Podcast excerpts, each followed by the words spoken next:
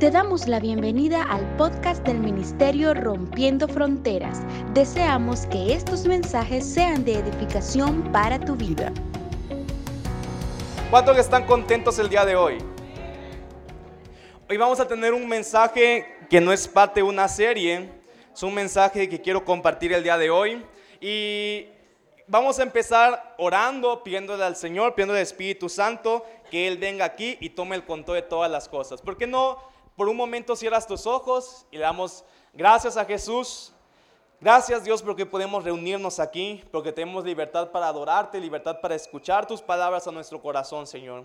Y hoy te pedimos, Espíritu Santo, que mientras declaramos tu palabra, tú te empiezas a mover en medio de nosotros, traes convicción, haces que la palabra se vuelva vida en nuestro interior para que podamos dar fruto de ella, Señor. Hoy oro, como dice tu palabra, que podamos ser hacedores y no solamente oidores de lo que dice tu, tu palabra, Señor Jesús. Y te pido que cada semilla que hoy entre en nuestro corazón, Padre, podamos ver la germinación, el crecimiento y el fruto de ella, Padre. En el nombre de Jesús, muévete aquí, Espíritu Santo. Amén. Hoy quiero que podamos abrir nuestra Biblia en el libro de Santiago, capítulo 1. Entonces, cuando ya estén en Santiago, capítulo 1, me van a decir ya. Es de los últimos libros de la Biblia, así que si puedes buscar de atrás para adelante, va a ser más fácil encontrarlo. Santiago 1, vamos a leer los versículos del 2 al 8. Ya.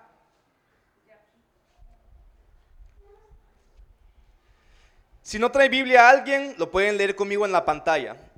Y dice aquí, escribe el apóstol Santiago, amados hermanos, cuando tengan que enfrentar cualquier tipo de problemas, considérenlo como un tiempo para alegrarse mucho. Ya suena medio raro ahí, ¿verdad?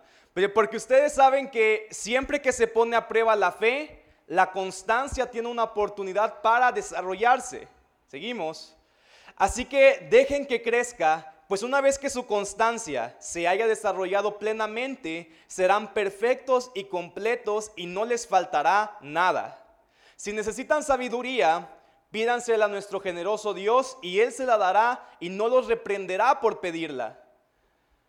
Cuando se la pidan, asegúrense de que su fe sea solamente en Dios y no duden, porque una persona que duda tiene la lealtad dividida y es tan inestable como una ola del mar que el viento arrastra y empuja de un lado a otro. Seguimos leyendo, esas personas no deberían esperar nada del Señor. Su lealtad está dividida entre Dios y el mundo y son inestables en todo lo que hacen. Ok, voy a, voy a, predicar hoy acerca de este pasaje y quiero ponerle como título, ¿dónde está tu ancla? Dile al que está junto, ¿dónde está tu ancla? ¿Cuántos saben qué es un ancla? ¿Sí saben? Es aquella cosa, ándeles, ahí está el dibujito, pues, Bueno, ¿dónde está tu ancla? Vamos a estar predicando hoy de esto. Y antes de entrar a, a decir qué significa esto, quiero empezar a poder dar una introducción al tema. Y bueno, quiero contarles una historia un poquito trágica o triste, pero ni modo, a veces así es la vida, ¿verdad? Como dijo Santiago, a veces hay problemas, entonces, bueno, voy a contar esta historia. No, no es tan triste, pero me hizo reflexionar un poco algunas palabras dentro de esta historia, y es que hace unos cuantos meses, ¿estamos aquí? Hace unos cuantos meses una persona nos llamó para contarnos que estaban pasando por un momento económico muy difícil y que necesitaban empleo. Entonces Cindy y yo dijimos, bueno, contratémoslos y que, y que nos ayuda con algunas labores que tenemos eh, ahí que donde nos pueden ayudar, eh, donde nos pueden ayudar. Entonces contratamos a esta persona para que nos, nos ayudara a realizar algunas labores que teníamos y obviamente al principio de la relación todo era bueno, ¿verdad? Todo era hermoso, mágico y nos decían cada rato, gracias por el apoyo, estoy bien contento, estoy bien emocionado, eh, realmente no saben cuánto me están ayudando, cuánto están aportando a mi familia, y todo, y todo parecía como mágico, emocionante, felicidad, pero dentro del trabajo hubo un momento que a esta persona nos dimos cuenta que habían ciertas actividades que no las estaba realizando eh, de la manera más eficiente. Por lo cual fuimos y le hicimos la observación de cómo podía la persona mejorar en su trabajo. Y ni siquiera fue una crítica, ni siquiera fue como un reclamo, sino simplemente es decirle a la persona, al ser nuestro empleado, cómo podía mejorar en el trabajo que estaba realizando de manera incompleta en ese momento. Y, y pues pensamos que hasta el momento todo seguía igual. Seguíamos mejorando en la relación y todo, pero un día nos hablan en la noche y, esta persona sorprendentemente nos dice, ¿saben qué? Ya no quiero, ya, ya, ya no, ya, ya no quiero seguir trabajando con ustedes. Eso es porque, oh, ¿pero por qué? Dice, no es que a mí no me gusta que me digan cómo se hacen las cosas, a mí, o yo, yo hago el trabajo, pero no me gusta que me estén diciendo cómo tengo que hacerlo, etcétera. Pero las palabras que, que, me quedaron a mí marcadas y con las que quiero empezar este mensaje es que esta persona al final, su conclusión nos dice, yo soy así, en cuanto veo el más mínimo problema, prefiero huir o prefiero salir de ahí. Es decir, y, creo que esas, palabras me quedaron muy marcadas porque yo pensaba que con esa actitud de en cuanto vemos el más mínimo problema o, o alguna dificultad en algo, salir de ese lugar, con esa actitud no podríamos hacer nada en esta vida. Y a veces realmente esa cultura de ver un problema y salir en vez de enfrentarlo, en vez de solucionarlo, es algo que estamos viendo tan frecuentemente en nuestra cultura el día de hoy. Hoy la gente ve un problema y prefiere rápidamente salir de ese lugar ve un problema en el trabajo y que dice, no, ya mejor voy a renunciar porque no me gusta cómo me trata mi jefe, no me gusta la relación y huyen del trabajo en cuanto ven el más mínimo problema, la primera dificultad, huyen de ahí. Hay personas que quieren emprender y se imaginan que todo va a ser fácil, ¿verdad? Pero en cuanto empiezan a ver las primeras dificultades en su emprendimiento, dicen, ¿sabes qué? Mejor ya aquí la dejo porque esto está difícil. Y, abandonan su emprendimiento porque en cuanto ven el mínimo problema, prefieren huir en vez de solucionarlo.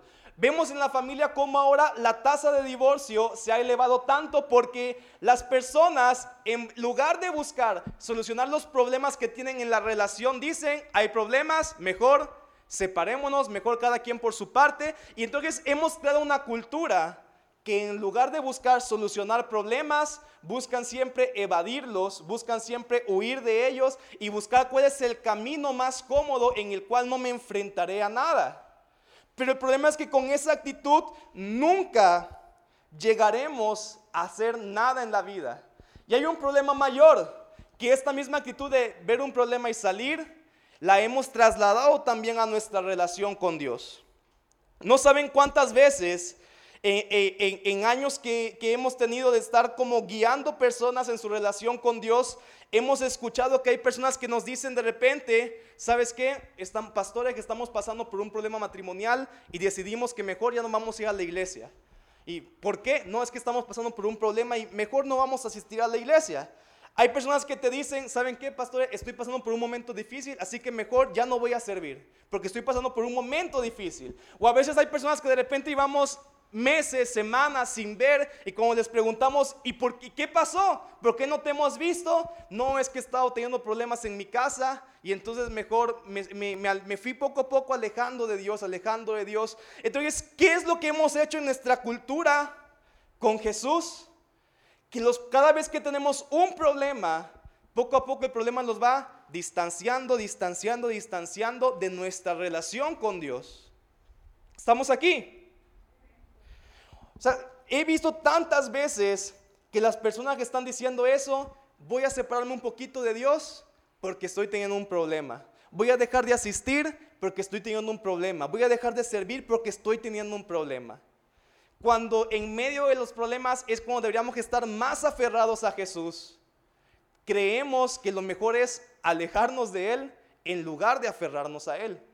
Tenemos esa cultura de que un problema y me alejo. Veo problema, me alejo. Veo un problema y huyo en vez de aferrarme a Jesús en medio de todos estos, estos problemas y dificultades en los cuales podamos pasar. Y mira, a veces vemos personas que llamamos exitosas, vemos personas que han alcanzado grandes logros en su vida personal, en sus familias, en sus empresas, en ministerios, y creemos que es que así nacieron o, que es que eso fue algo sencillo. podríamos pensar a veces, bueno, es que ellos no tienen los mismos problemas que yo. Si yo estuviera en su lugar, uy, yo también sería exitoso. No.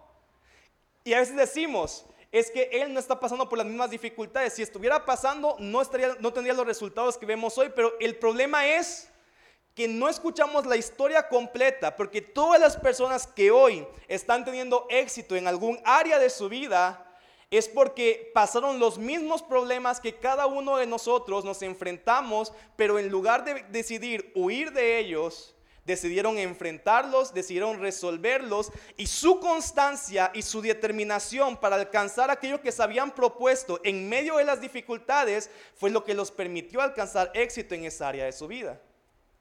O sea, no hay nada en esta vida que no se pueda, que no sea, que, que pueda ser alcanzado sin perseverancia. Si quieres alcanzar algo en la vida, necesitarás ser perseverante, necesitarás ser constante, necesitarás tener una actitud de que cuando veas un problema lo enfrentas, lo solucionas y no huyes, sino que vas a ser perseverante en medio del camino para alcanzar estas cosas. ¿Estamos aquí?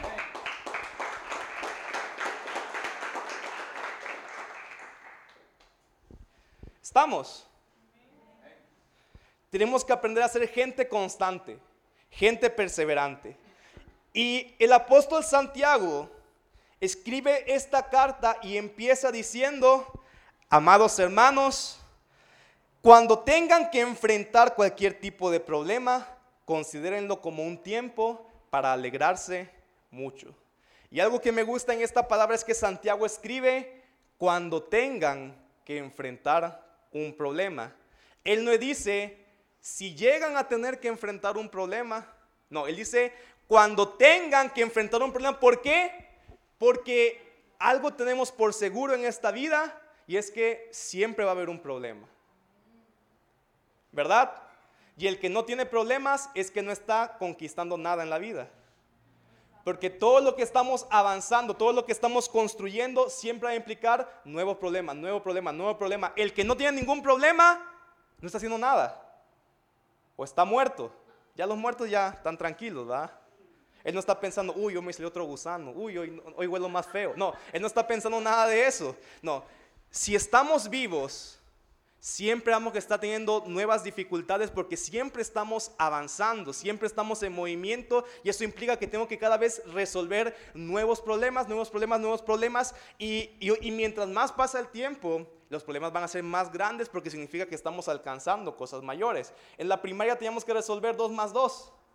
En la universidad, ya 2 más 2 uno dice, uy, qué fácil, ¿va? Pero siempre van a haber problemas de acuerdo a lo que estamos conquistando en el Señor. Por eso Santiago dice, cuando tengan. O sea, les dice, tengan por seguro que los problemas van a venir. Pero agárrenlos con una actitud correcta. Dice, cuando vengan los problemas, considérenlo como un tiempo para alegrarse mucho. O sea que cuando uno diga, cuando, cuando llega alguien y te dice, oye, fíjate que este, se nos descompuso el carro, uy, qué bueno que se descompuso el carro, yo estoy alegre por el problema que tengo. Oye, fíjate que, que, que, que me enfermé y tengo que comprar mucha medicina, uy, qué bueno que tenemos ese problema. Es un tiempo para alegrarse mucho, ¿verdad? Qué irónico suena, ¿verdad? Todo eso. Pero el punto es que no, esta palabra nos dice, alégrense en medio de los problemas. Y el siguiente versículo dice, porque ustedes saben que siempre que se pone a prueba la fe, la constancia tiene una oportunidad para desarrollarse. O sea que cada problema que nos enfrentamos en la vida es una prueba de nuestra fe. Es una oportunidad para que nuestra fe se fortalezca, para que nuestra fe sea una fe más madura y para que nuestra constancia, nuestra perseverancia se desarrolle. ¿Estamos ahí? Miren, yo no confío en un marinero que no haya atravesado ninguna tormenta. Es, inexperto. Yo no confío que me aterrice en el aeropuerto de Tegucigalpa un piloto novato. ¿Verdad? De la misma manera, yo no confío en una fe que no ha atravesado muchas pruebas. Si mi fe no es probada si mi fe no es eh, puesta en una, en una lucha a través de los problemas y, y dificultades que tenemos en la vida, siempre voy a tener una fe inmadura, una fe débil y nunca tendré la oportunidad de desarrollar la constancia, la perseverancia y el carácter que Dios quiere que forme en mi vida. ¿Estamos aquí? O sea, miren, Dios es nuestra protección, pero Dios no es un Dios sobreprotector. Porque así como un padre que sobreprotege a sus hijos muchas veces no permite que desarrollen el carácter y las habilidades que deben desarrollar, si Dios nos sobreprotegiera, no permitiríamos que tampoco creciéramos como persona.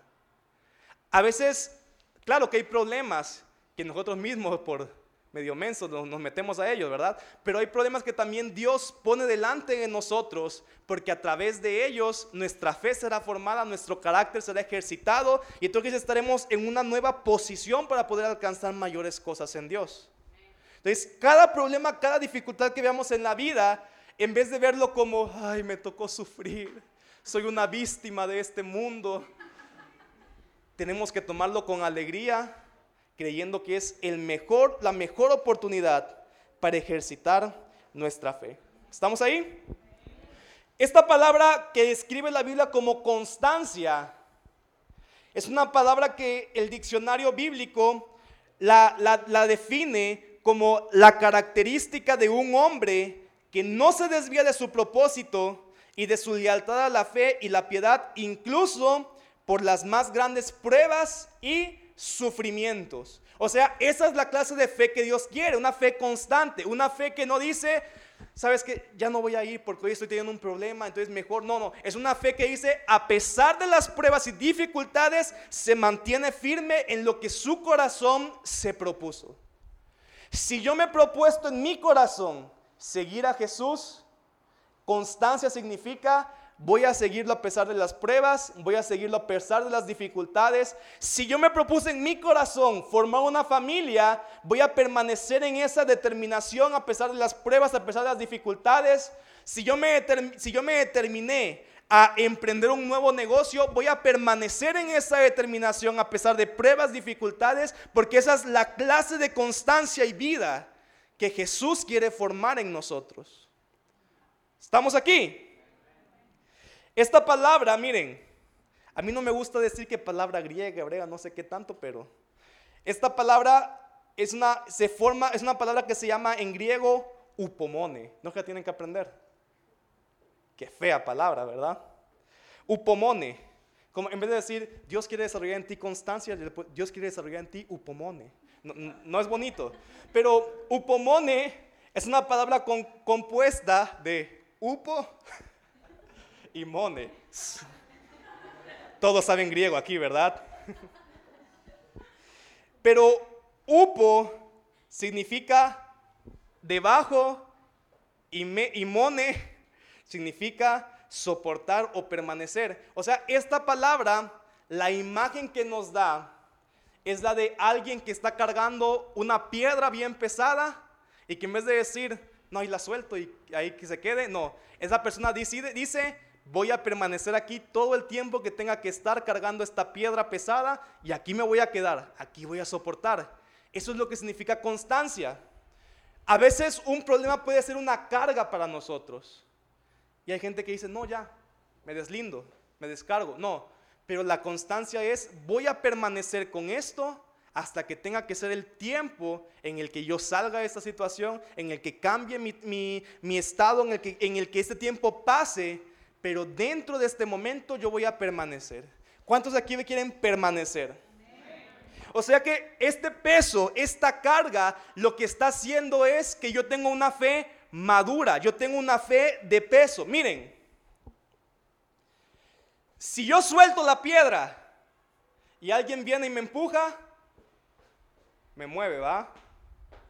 Sí, pero si yo estoy cargando una, una piedra de una tonelada, un empujoncito no me mueve. Yo decidí soportar esto y eso es lo que me da peso, eso es lo que me da fortaleza, lo que me mantiene firme. Entonces, estamos hablando, por ejemplo, de un ancla.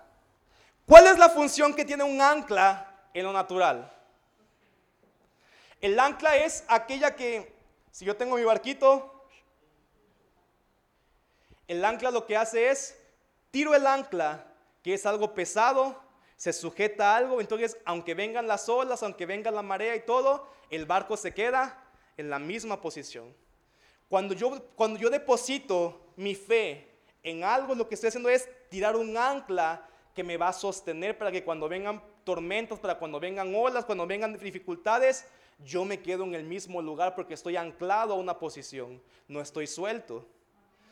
Si un barco no está anclado, poquito a poquito, el viento lo va moviendo, moviendo, moviendo. Me quedé dormido en el barco, según yo estaba en el puerto, pues se me olvidó ponerle el ancla y voy poquito, poquito, poquito, poquito, poquito. Y cuando me di cuenta, estoy a kilómetros del puerto en el que debería de estar, ya no sé para dónde ir, no tengo dirección, porque como nunca estuve anclado a nada, sino que fui como aquel barco que es llevado por las olas, poco a poco me fui alejando del Señor y de repente mi vida perdió completamente dirección porque dejé que los problemas me arrastraran en vez de mantenerme constante y firme en medio de ellos. No podemos ser gente que seamos arrastrados por los problemas. Los problemas son la verdadera prueba de nuestra fe. Yo pregunto, ¿tenemos una fe superficial o tenemos una fe profunda? ¿Tenemos una fe que con cualquier viento es arrastrada y movida o tenemos una fe que permanece aún en medio de las peores circunstancias? Hay gente que cree en Jesús mientras todo le va bien, pero de repente tienen alguna dificultad fuerte, una, una muerte, una enfermedad, y en ese momento su fe desaparece. Nunca hubo una fe real en Jesús, solamente una fe superficial, porque las pruebas, los problemas son los que nos muestran realmente qué tan profunda era mi fe en Dios, qué tan pesada era la determinación que yo tuve de seguir a Jesús. Este pasaje que estamos leyendo, el apóstol Santiago lo escribe a los judíos que habían sido dispersados a diferentes ciudades a, través de la persecución de la iglesia. La Biblia describe en Hechos 1 y 2 que la iglesia nació en Jerusalén. Y la palabra dice, y bueno, y ellos estaban, meditaban en las, en las enseñanzas de los apóstoles, compartían el pan unos con otros. Y hay una frase que dice, y gozaban del favor de Dios y del favor de todo el pueblo. Y nadie tenía ninguna necesidad económica en aquel momento. O sea, la iglesia de Jerusalén nos muestra una iglesia que no tenía muchas dificultades. Al pueblo le caía bien. Dios los favorecía y dice, y ninguno tenía ni una sola dificultad económica. Yo creo que en aquel momento cualquiera hubiera dicho, uy, yo me voy a esa iglesia porque ahí toda la gente está bien, ¿verdad? Y entonces la iglesia nace en Jerusalén con una perspectiva de mucha bendición. Día tras día veían milagros, sanidades y todo. Entonces toda la iglesia estaba como bien contenta, bien favorecida y la iglesia crecía, crecía, crecía y se expandía. Pero llega un momento en el que el imperio romano empieza a perseguir a la iglesia de Jerusalén. Entonces toda esa gente que vivían en un contexto de mucha tranquilidad, de mucha paz, empezaron a ser perseguidos y dispersados por todas las ciudades. Entonces es como que las personas entraron en un momento de decir, y toda la bendición, y todo lo bonito, y toda la paz, y las cero dificultades económicas que teníamos en Jerusalén, y el favor que teníamos delante del pueblo, ¿dónde está? Y Santiago entonces escribe esta carta para decirles, hey, la misma, el mismo fervor que mostraban en Jerusalén cuando todo estaba bien, quiero que sea el mismo fervor que se vea reflejado en sus vidas cuando todo está rodeado de problemas y dificultades. O sea, mi fervor, mi adoración, mi corazón hacia Dios no puede ser dependiente de cómo está mi situación a mi alrededor. Mi fervor y mi determinación tienen que ser constante sin importar las circunstancias, yo adoro a Dios, yo lo sigo, yo lo obedezco y yo creo en Él.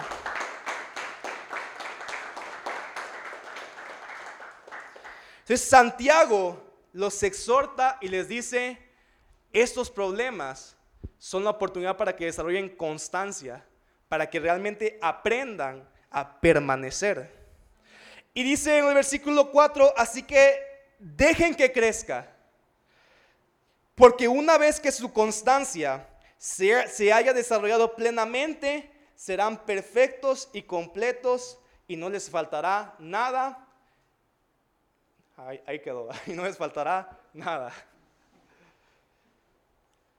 ¿Sabes?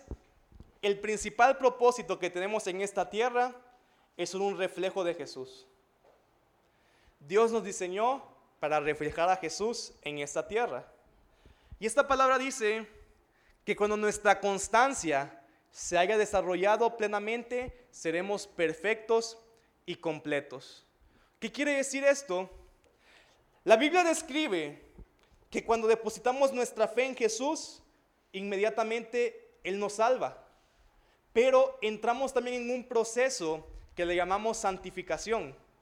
¿Qué significa eso? Que progresivamente Dios nos va transformando más y más a su imagen para cada día parecernos más a Cristo. Eso es ser santificados o en otras palabras ser perfeccionados. Pero lo que esta palabra está diciendo es la forma en la que cada uno de nosotros seremos perfeccionados, es decir, la forma en la que seremos transformados a la imagen de Jesús es desarrollando nuestra constancia en medio de los problemas. De esa manera seremos perfeccionados hasta llegar a la imagen de Jesús. O sea, sin problemas, sin dificultades, no hay transformación. La transformación de nuestras vidas se logra en medio de las dificultades. Miren, cada problema, cada dificultad es como una piedra, como una lija que ahí va. vamos a quitarle todo lo que le sobra, Javiercito. A ver, ahí va, un poquito, un poquito. No, le falta mucho. Bueno, una piedra más grande que tirarle para ir rompiendo y picando, picando, picando, raspando, raspando, lijando, lijando, cepillando, cepillando, champuceando. Hasta que poco a poco Cristo va siendo formado en nuestro interior. Sin problemas no hay transformación. Sería tonto pensar que el simple hecho de ir a un gimnasio sin cargar peso transformaría nuestro cuerpo, ¿verdad? No, miren, yo tengo la mejor, yo voy al gimnasio, me tomo la foto y con eso poquito a poquito me van haciendo los cuadritos. No, así no funciona, ¿verdad? Si no cargo peso, no hay transformación en mi cuerpo. Si yo no paso por problemas y dificultades, no hay transformación en mi alma no hay transformación en mi carácter. Necesitamos pruebas, necesitamos dificultades porque es en medio de ellas que somos perfeccionados, que somos santificados. Entonces todas esas dificultades se convierten en el instrumento de Dios para perfeccionarlos. Podemos pasar las tormentas sin ser arrastrados por ellas. Y en medio de esa tormenta somos limpiados. Y algo que es bien importante es esto. Regresando a nuestra imagen mental del barco, quiero que se imaginen el barco. ¿Ya se lo imaginaron? Es más como una lanchita ahí, una tabla de surf, pero imagínense un barco. ¿Cuántos saben que el ancla por sí sola no cumple su función? Un ancla por sí sola no detiene al barco, pues de hecho siempre la trae ahí colgada, ¿verdad? Para que el ancla funcione y evite que el, barco sea arrastrado, necesita, necesita agarrarse de algo, ¿verdad? Todos nosotros podemos depositar nuestra fe en algo. Y en este pasaje, Santiago define tres áreas donde en ocasiones ponemos nuestra fe en medio de los problemas. La primera es nuestra propia capacidad de soportarlos. Dos, nuestra sabiduría para resolverlos. Y tres, en Jesús. O sea que cada vez, escúchenme aquí, cada vez que yo paso por un problema, por una dificultad, siempre estoy poniendo yo mi ancla, mi fe en algún lado. Siempre. Y puede ser que yo la estoy poniendo en mi propia capacidad de soportar el problema. Dos, en mi propia sabiduría. O tres, en Jesús. Y quiero bien rápido hablar un poco acerca de ellos. Decíamos que en medio de la dificultad yo puedo anclar mi fe en mi propia capacidad de soportar las pruebas. Y es que lo que sucede es que mi mente humana, una mente religiosa, ha creado en nosotros una imagen errónea de Dios, que Dios está esperando que hagamos actos para ser aprobados por Él. O sea, que muchas veces creemos que cuando estamos pasando un problema, yo tengo que decir a Dios, mira Dios lo constante que fui para que entonces Dios se agrade de mí. Yo puedo con una mente religiosa interpretar incorrectamente este pasaje, creyendo que lo que Santiago dice, que lo que Santiago decía era, cuando pases por problemas, Dios está esperando que seas constante y perseverante para probarte. Y eso no es lo que dice la Biblia. ¿Estamos aquí? Es más, la Biblia ni siquiera dice que Dios espera que seamos constantes. La Biblia en este pasaje lo que está diciendo es que Dios quiere utilizar las pruebas para desarrollar en nosotros constancia. No que si vemos la diferencia. A veces creemos que es que, a veces queremos como ser constantes para que Dios vea y diga, uy, este mi hijo es constante, lo apruebo. No, pero Dios lo que dice es, quiero desarrollar en ti constancia. Dios no está esperando que nosotros nos perfeccionemos a nosotros mismos, sino que Él quiere perfeccionarnos a cada uno de nosotros. O sea que es, el versículo 4 dice, no que siempre en el versículo 4, decía, vean cada, cada problema como una oportunidad para que Dios desarrolle en ustedes constancia. Y el 4 dice, así que dejen que crezca. O sea, nuestra labor, nuestra labor no es forzar la constancia, sino dejarnos que Dios forme en nosotros la constancia. O sea, Él dice, dejen que su constancia crezca. Dejen que Dios los transforme en medio del proceso. Porque miren, cuando intentas tú mismo ser el que mueve todas las cosas para salir de los problemas y dificultades, le estás quitando a Dios también la oportunidad para que Él te procese en medio de ellas para que Él te transforme en medio de ellas. En lugar de dejar que Él sea el que mueva su mano, estás moviendo tú tu mano y no logras hacer nada en esta vida. No, permites que la transformación que Él quiera hacer en ti se forme porque estás metiendo tu mano en medio de ellos. Santiago dice, su labor es dejar que su constancia crezca por medio de lo que Jesús hace en cada uno de nosotros. Nosotros no podemos transformarnos, solo podemos dejar que Dios nos transforme. ¿Cuántos han agarrado una barra de hierro y han intentado doblarla, transformarla? Yo sé que alguien dice, no, obviamente nunca he hecho eso. Bueno, pero ¿cuántos tenían en la primaria una regla y la intentaron doblar así, transformar su... ¿Alguien lo hizo? Y le tuvieron que comprar otra regla a sus papás de seguro al siguiente día. Porque miren, cuando intentamos doblar una barra de hierro para transformarla, pasan o dos cosas. O se regresa al mismo lugar, si era dura, o se rompe. O sea, eso es que cuando yo intento transformarme a mí mismo, si soy reduracel, me esfuerzo, me esfuerzo, me esfuerzo, me esfuerzo, me esfuerzo, me pero al rato voy a regresar exactamente al mismo, a la misma forma que yo tenía inicialmente. O sea que a veces estamos en la iglesia y decimos, voy a intentar ser mejor voy a intentar eh, ser más bueno, voy a intentar ser más paciente, e intento, intento, intento, y lo que haciendo es como doblar aquella barra de metal, pero a las dos semanas se regresa exactamente al mismo lugar y tengo el mismo mal carácter, tengo las mismas malas palabras, porque aunque me esforcé, me esforcé, me esforcé, nunca logré transformarme. Solamente me torcí un rato y después regresé. ¿Alguien le ha pasado eso? Sean sinceros. Decimos, hoy sí voy a cambiar, hoy sí voy a ser bueno, y al mes igualitos estamos. Y lo otro que puede pasar es, lo intento doblar, doblar, doblar, doblar tanto, tanto, tanto, que se rompe. Y la gente dice, esto no me sirvió, yo soy lo mismo, ya aquí me quedo, ya mejor ni me esfuerzo y nada, mejor me voy y, y quien me quiera como soy, que me quiere, quien no me quiera querer, pues que se aguante porque ya saben cómo soy. o vuelvo al mismo lugar o me quiebro, porque no tenemos la capacidad de transformarnos. Por lo tanto, poner nuestra fe en nuestra propia capacidad de soportar los problemas, tarde o temprano nos va a romper. Tarde o temprano nos va a desbaratar. Entonces, número uno, anclar mi fe mi propia, en mi propia capacidad de soportar los problemas no sirve. Pero, número dos, a veces no ponemos nuestra fe en nuestra capacidad, pero ponemos nuestra fe en nuestra propia sabiduría para resolver los problemas. El versículo 5 decía, si necesitan sabiduría, pídansela a nuestro generoso Dios y Él se la dará. No los reprenderá por pedirla. Ahora, y si vemos el contexto de este pasaje, esta sabiduría a qué se refiere? La sabiduría se refiere a cómo le voy a hacer para salir del problema. ¿Sí?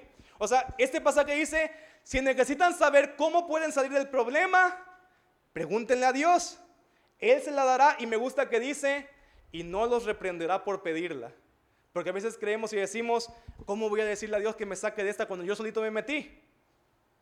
Me va a decir, uy, qué bruto eres. Ahora tú solito ahí te quedas porque yo no te metí. Tú solito, ahora tú solito te sales. No, Él dice, Él no nos va a reprender por pedirle a Dios la sabiduría para salir del problema.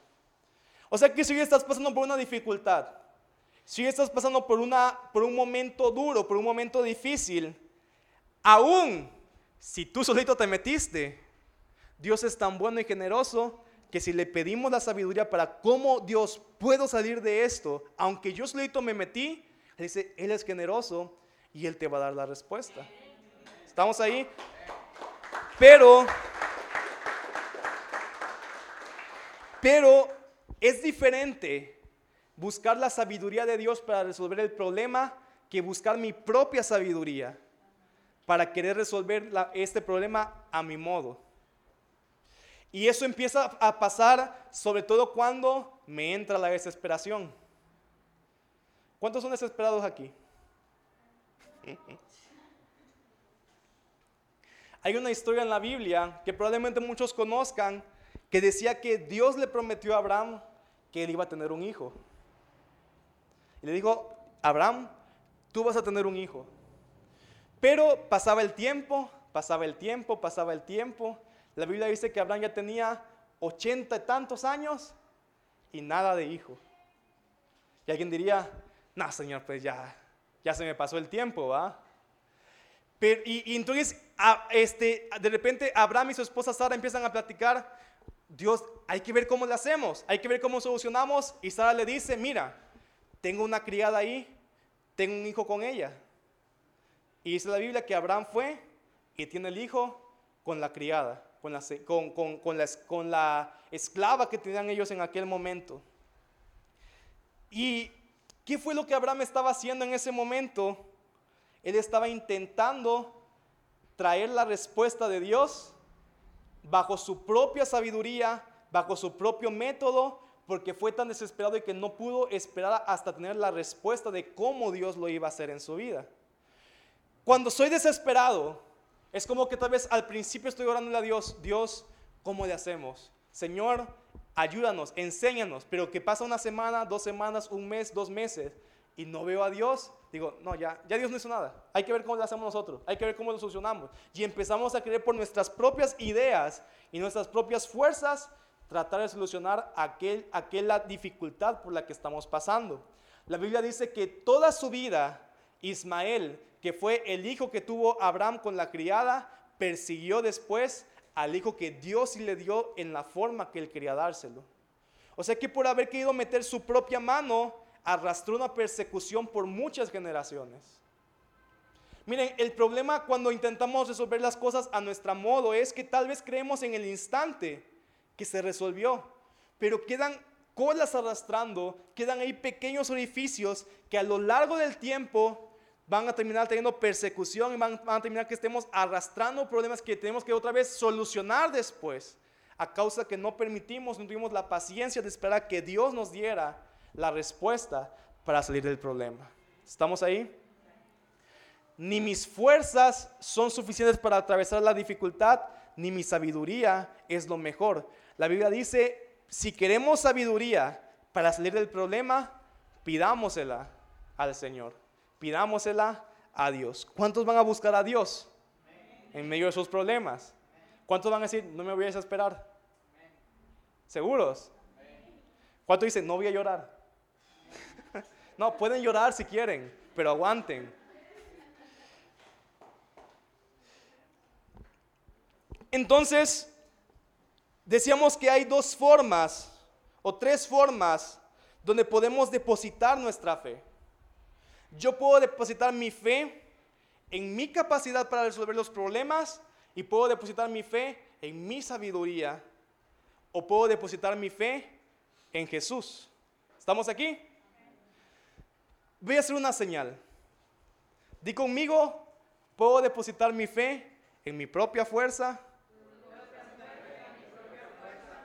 No, pero hagan el bracito, pues. No, ahí viendo, no hay mucha confianza, ¿eh? Puedo depositar mi fe en mi propia sabiduría. Creo que ahí tampoco hay mucho. No, no es cierto. o puedo depositar mi fe, como podemos hacer hoy en Jesús. Quiero volver nuevamente a la imagen del ancla. ¿Estamos aquí? Mi fe es como un ancla que su función es que en medio de las tormentas yo me mantenga constante en el mismo lugar. Pero piensa esto, si yo estoy en un barco, poner mi fe en mi propia fuerza es como yo pusiera el ancla dentro del barco. Si yo pongo mi fe en mi propia sabiduría, es igual, estoy poniendo el, ancla dentro del barco. ¿Sí me explico con la imagen? ¿Qué pensarían de un marinero que ve que viene una tormenta y dice, rápido, sube el ancla, sube el ancla, pongámosla a medio del barco? ¿Qué pensarían ustedes de eso? Se lo va a llevar, el, se lo va a llevar la tormenta con todo y ancla, ¿va? No, pero para que el ancla funcione, tengo que depositarlo en algo más grande y más fuerte que yo. Solamente así me puedo mantener firme en medio de las cosas. Yo no puedo poner el ancla en mí mismo, necesito poner el ancla en algo más fuerte que yo. Y no hay nada más fuerte en esta tierra, no hay nada más grande, más poderoso en esta tierra que Jesús, el Hijo de Dios.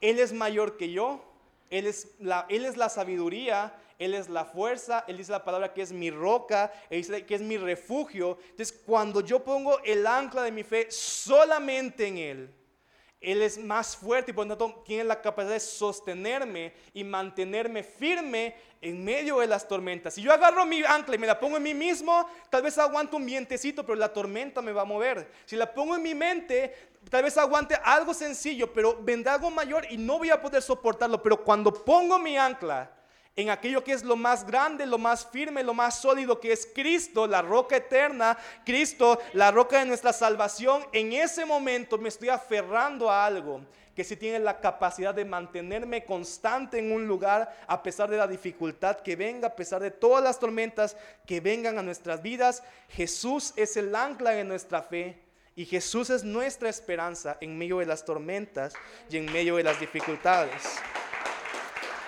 No que si me puedes ayudar, Memo.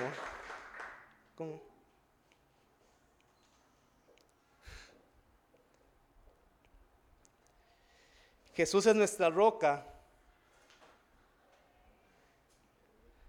Jesús es nuestro refugio.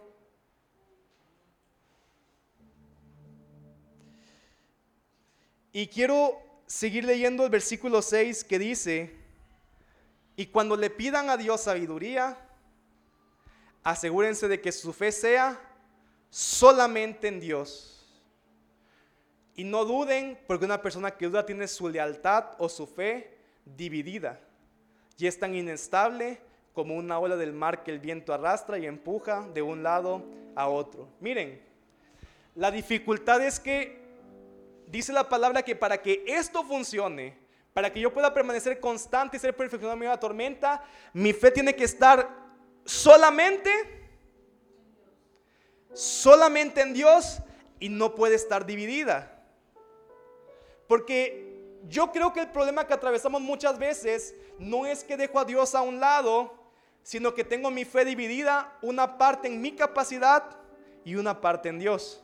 Una parte en mi sabiduría y una parte en Dios. Pero lo que dice la palabra es, el que divide su fe es tan inestable como una ola del mar que el viento arrastra y empuja de un lado a otro.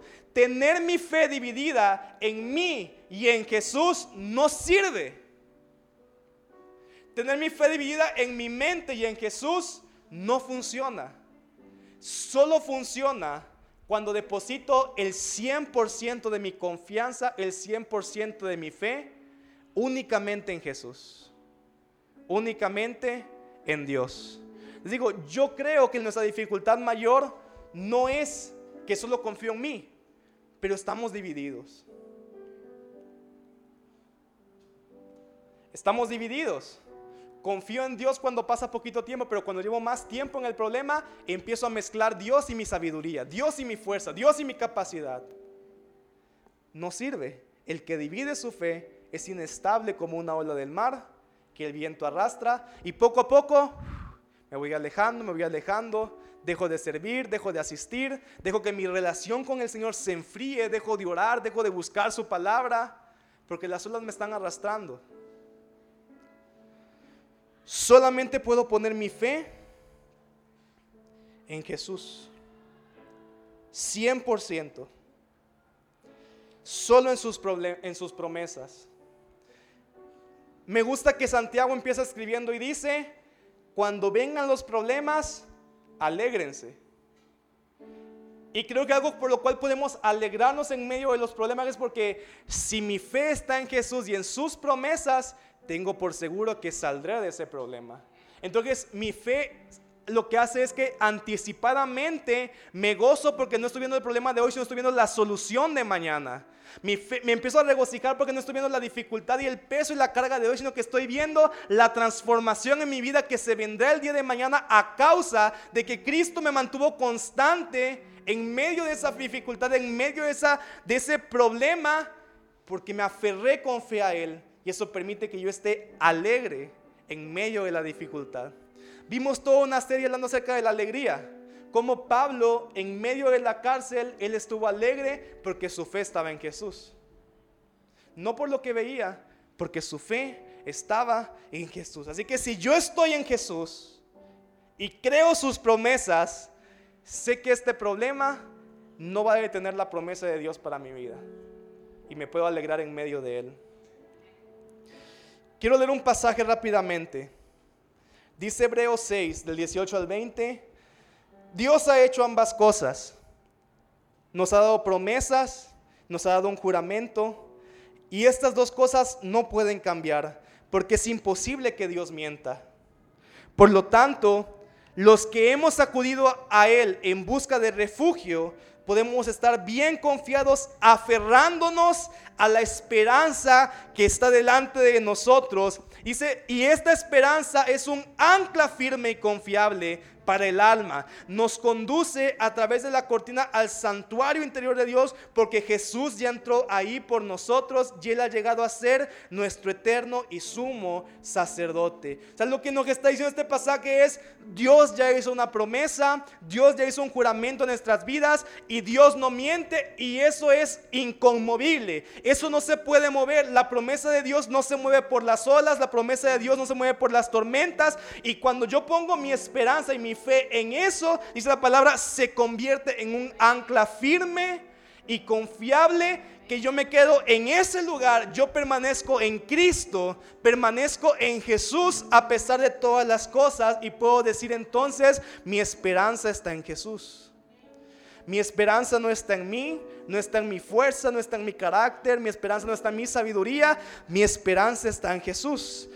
Y cuando me aferro a Él, permanezco. Y como Jesús dijo, el que permanece en mí dará mucho fruto, pero el que no está en mí nada puede hacer. Solo necesito permanecer en Jesús. O sea que lo que esta palabra nos dice es, vendrán dificultades, vendrán pruebas, pero alégrense porque si se aferran a Jesús en medio de eso, serán transformados, serán perfeccionados y veremos, y nuestra, fe crecerá porque veremos a Jesús manifestarse con su gloria en medio de cada problema, en medio de cada dificultad. Yo quiero que hoy te pongas de pie. No sé cuántos están pasando y seguramente todos que están pasando por alguna dificultad o problema, sea pequeño, sea grande, mediano, según lo valoremos. Pero la solución es la misma. La salida y la solución es la misma. Al que está junto, hay esperanza, pero la esperanza está en Jesús.